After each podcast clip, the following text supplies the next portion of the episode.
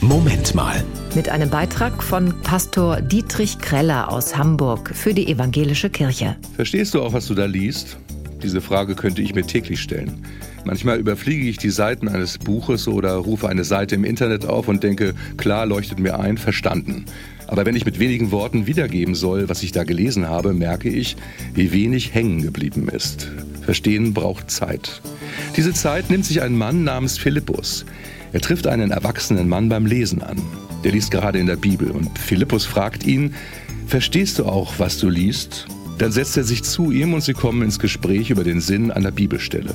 Philippus bietet eine Deutung an. Sich Zeit nehmen, Fragen stellen können, miteinander ins Gespräch kommen, Verständnis gewinnen, diskutieren, das gehört alles zur Bildung. Es ist mehr als die stumpfe Ansammlung von Informationen und das Herunterbeten von Faktenwissen. Es ist ein lebenslanger Prozess. Darum ist es so wichtig, dass Bildung langfristig gefördert wird. Dazu tragen auch Menschen bei, die sich Zeit nehmen und mit Kindern oder Erwachsenen zusammen lesen und Leseerlebnisse teilen. So entspannt und gelassen wie möglich. Darüber erschließt sich die Welt, in der wir zusammen leben. Bildung ist ein Menschenrecht. Sie ist Schlüssel und Voraussetzung dafür, dass Menschen ihre Rechte überhaupt kennen und aktiv wahrnehmen können. Daran erinnert der heutige Internationale Tag der Bildung. Das war ein Beitrag von Pastor Dietrich Kreller aus Hamburg für die Evangelische Kirche.